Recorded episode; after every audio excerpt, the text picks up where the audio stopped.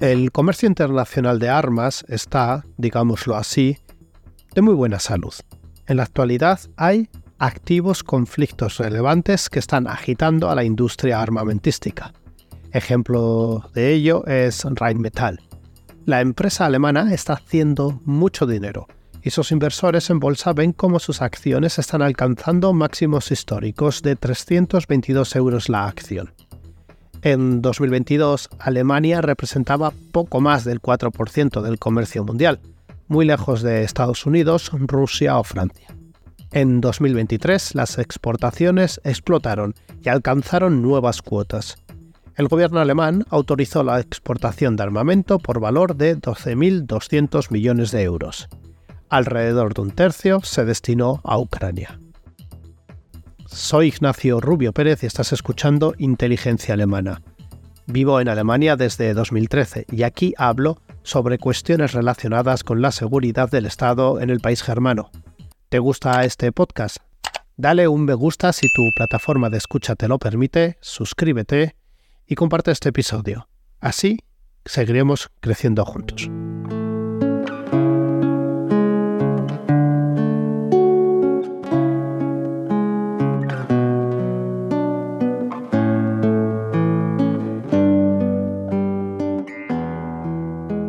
Estamos en el segundo invierno de la agresión de Rusia contra Ucrania y el primero de la guerra en Gaza.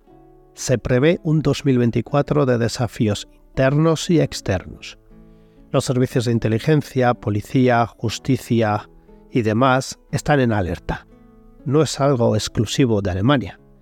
De hecho, ese estado de alerta es el que más está beneficiando a la industria armamentística. Alemania ha exportado en 2023 más armas que nunca. Antes del Zeitenwende, del cambio de época en política exterior y de seguridad, el gobierno de coalición quería aprobar una ley para dificultar las exportaciones de armas a estados no democráticos. Pero no se sabe si esto ocurrirá. 2023, año de récords y sin noticias de la ley de control de exportación de armas.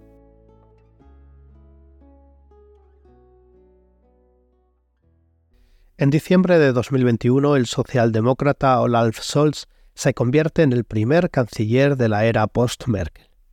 Alemania era una balsa de aceite. Su partido, el SPD, los verdes y los liberales, se las prometían felices, recogían propuestas y en su contrato de coalición de gobierno plasman una de sus medidas estrella, una ley de control de exportación de armas. Pero la guerra en Ucrania ha echado por tierra muchos de los planes del gobierno alemán, entre ellos la gestión de las exportaciones armamentísticas. Desde entonces, el Ministerio de Economía ha tenido que empezar una y otra vez en la redacción de un proyecto de ley sin resultados. Eso sí, fuentes del Ejecutivo dicen que se han hecho muy buenos progresos. Sea como fuere, algo parece estar claro. El gobierno de coalición o al menos los verdes y socialdemócratas, creen que las exportaciones de armas no son unas exportaciones al uso, y por eso se deben legislar. Hoy en día ya existe la llamada Ley de Control de Armas de Guerra. Esta permite al gobierno alemán decidir en solitario si autoriza o no una determinada exportación de armas. Quieren ir más allá. Hasta ahora, el gobierno ha tenido mucho margen para la interpretación en lo que respecta a la autorización de ventas, tanto para restringir como para autorizar, y afirman que buscan reducir la burocracia y acelerar las exportaciones a países democráticos, o eso es lo que se dice hoy en día. ¿Vende Alemania armas a países autoritarios? Pues sí, aunque cueste reconocerlo abiertamente. Por ejemplo, recientemente se aprobó la entrega de cazas a Arabia Saudí, la justificación es que Arabia Saudí es un actor importante en la región y recientemente ha interceptado misiles lanzados por los rebeldes de Yemen. Realpolitik para garantizar la ruta de mercancías en el Mar Rojo. Todo con el aplauso de socialdemócratas y liberales. 2023 ha sido un año de récords, pero todos los políticos del país coinciden en que ha sido algo atípico y que seguramente no vuelva a repetirse la presencia de dos guerras a gran escala, Ucrania y Gaza no es la tónica general. Sea como fuere, Alemania está en el top 5 de exportadores mundiales. Echemos un vistazo a los países que han recibido armas made in Germany. Como es previsible, Ucrania encabeza la lista, unos 4.400 millones de euros, un tercio de las ventas totales. Pero iremos más fino. En lo que respecta a estadísticas y protocolos, los germanos dan gusto. Los datos son precisos y están abiertos al público general. El segundo país en valor de las exportaciones eh, de armas en 2023 fue Noruega, con unos 1.200 millones de euros, seguida de Hungría con 1.000 millones. Reino Unido, Estados Unidos, Polonia, Israel y Corea del Sur completan la lista de compradores. Octubre de 2023. Hamas lanza la mayor ofensiva contra Israel de los últimos años. Tras el ataque terrorista, Olaf Scholz reitera en varias ocasiones que la seguridad de Israel forma parte de la razón de ser de Alemania. Alemania se ve en el deber moral de salvaguardar la existencia del Estado israelí, cosas de la herencia histórica. Y a partir de ahí, el apoyo se acelera y desde el Ministerio de Economía, responsable de las exportaciones de armas, deciden tramitar con celeridad todas las solicitudes de exportación de material de defensa a Israel. Recientemente hemos conocido que el Ejecutivo alemán está examinando la entrega de munición para tanques. Los departamentos implicados ya habrían dado el ok para la operación. Se trata de 10.000 cartuchos de munición de precisión de 120 milímetros, que ya habían sido solicitados en noviembre por parte de Tel Aviv. Como la industria no podía suministrar inmediatamente, se está considerando la posibilidad de que la Bundeswehr proporcione inicialmente munición de sus existencias. Te lo decía al principio de este episodio. Puede que la economía alemana esté en crisis, pero la industria de defensa no se resiente, al contrario. Te recuerdo que el gobierno alemán autorizó exportaciones de armamento por valor de 12.200 millones de euros. Es verdad que comparado con otras exportaciones como los automóviles o los productos químicos, no es mucho, es una cifra casi irrisoria. Pero es una cifra récord para la industria de defensa. Nunca antes Alemania había enviado un volumen tan grande de armas o vehículos blindados a todo el mundo. El Ministerio Federal de Economía lo explica con la situación internacional. Alemania y muchos otros países llevan casi dos años apoyando a Ucrania en la guerra de defensa contra Rusia. Con un volumen de 4.400 millones de euros, Ucrania fue también el país al que, con diferencia, más armas se exportaron en 2023. En su página web, el gobierno federal germano especifica que Alemania presta apoyo a Ucrania mediante el suministro de equipos y armas que proceden de los suministros de las Fuerzas Armadas. También de determinadas entregas de la industria que están financiadas con fondos del gobierno federal.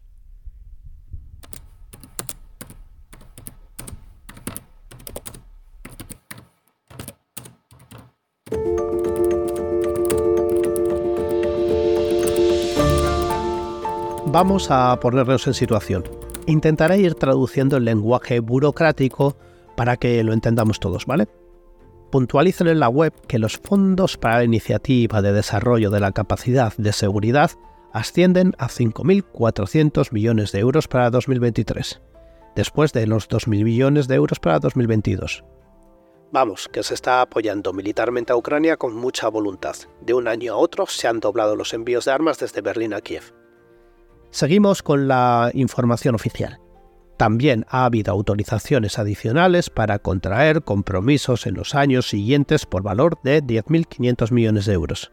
Sí, en comparación con 2023, ya se ha acordado enviar el doble de armas de lo que se hizo en 2023. El armamento procedente de Alemania desempeña un papel importante en la guerra de Ucrania.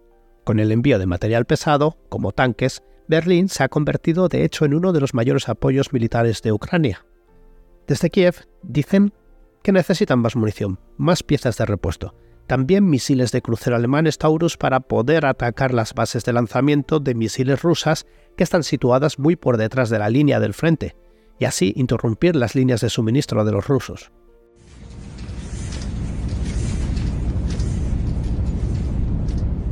Los expertos están especialmente preocupados por la falta de entrega de piezas de repuesto. Se dice que al menos la mitad de los 18 carros de combate Leopard 2 suministrados por Alemania a Ucrania, pues, ¿sabéis el qué? Ya no están operativos. Los carros dañados tienen que repararse lejos del frente, en un centro de mantenimiento que se sitúa en Lituania y que está gestionado por la industria alemana.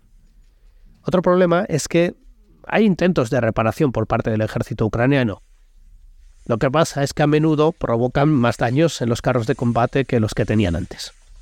Por ello, se considera urgentemente necesario crear la posibilidad de reparar los carros de combate Leopard 2 en Ucrania. El país también necesita suministros de misiles y munición para la defensa antiaérea, especialmente para los sistemas Iris-T SLM y los sistemas de defensa antiaérea Patriot. El blindaje de cañón antiaéreo Gepard ha demostrado ser especialmente eficaz contra los drones. Y en pocos meses se creó una nueva planta de producción de munición por parte del grupo armamentístico Rheinmetall en Unterslüß, Baja Sajonia. Sin embargo, los misiles Iris-T y Patriot tienen largos eh, plazos de producción y también son muy caros, por lo que Rusia parece contar con que Ucrania se quede simplemente sin suministros. David está luchando contra Goliath. Rusia tiene una capacidad de producción enorme. Desde los tiempos de la Unión Soviética, la defensa ha sido prioridad para Moscú. Desde el inicio de la invasión, en febrero de 2022, se ha fabricado más, hasta el punto de que el año pasado hubo un ligero crecimiento económico en el país que está sometido a sanciones occidentales, recordemos. Además, Rusia recibe drones desde Irán, tiene infraestructura militar en Bielorrusia, proyectiles de artillería de Corea del Norte, apoyo en las compras de armas a través de Sudáfrica. Además, adquiere productos de doble uso a China. ¿Pero qué son los productos de doble uso? Simplemente se trata de equipamiento que oficialmente tiene fines civiles, pero que es fácilmente convertible para su uso militar.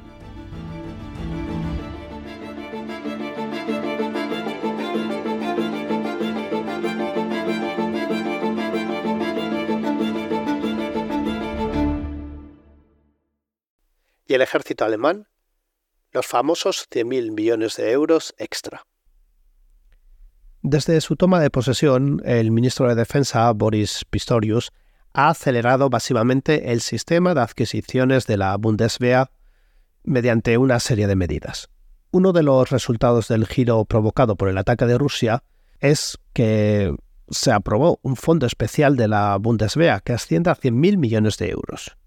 Recordad, Estamos en un Zeitenwende, un cambio de época en el ejército alemán. Hay que prepararse para la guerra, dice el ministro de Defensa, pero ¿se están poniendo todos los recursos sobre la mesa? Vayamos al fondo excepcional de 100.000 millones y al presupuesto de defensa. Entre las adquisiciones importantes que se realizaron en 2023 se incluye la compra anticipada de ropa y equipo personal para los soldados. Tres aviones de patrulla marítima Boeing P-8 Poseidon, 60 helicópteros de transporte pesado, 18 tanques Leopard 2A8 para reemplazar los entregados a Ucrania, 22 Panzerhaubwitzen, contratos de munición y hasta 82 helicópteros de combate ligero. En los últimos meses se han realizado 60.000 adjudicaciones directas y se ha aumentado la cantidad máxima de cada una de estas adjudicaciones de 1.000 a 5.000 euros. Además, el Ministerio de Defensa ha flexibilizado ciertas regulaciones para acelerar estos procesos la Oficina de Adquisición del Ejército está gestionando actualmente más de 1.600 proyectos.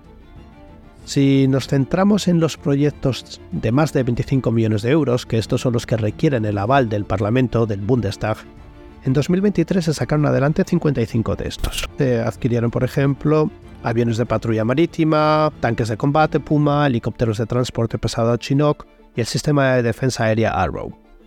En el ámbito internacional, Alemania lidera la European Sky Shield Initiative, uniendo a 19 países para la defensa aérea.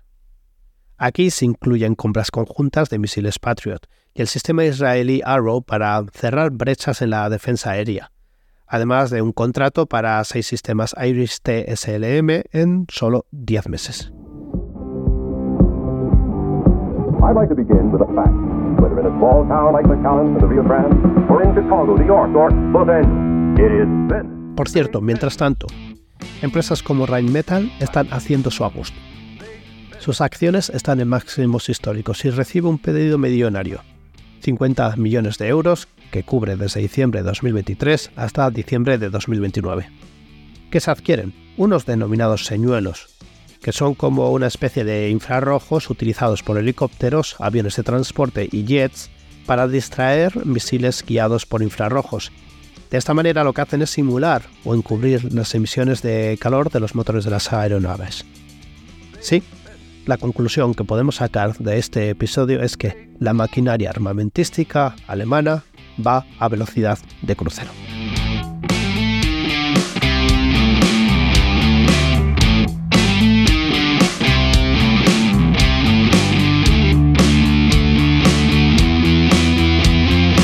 I'd like to begin with a fact. Whether in a small town like McAllen, the Rio Grande, or in Chicago, New York, or Louvain, it is this, big this, big this, big this,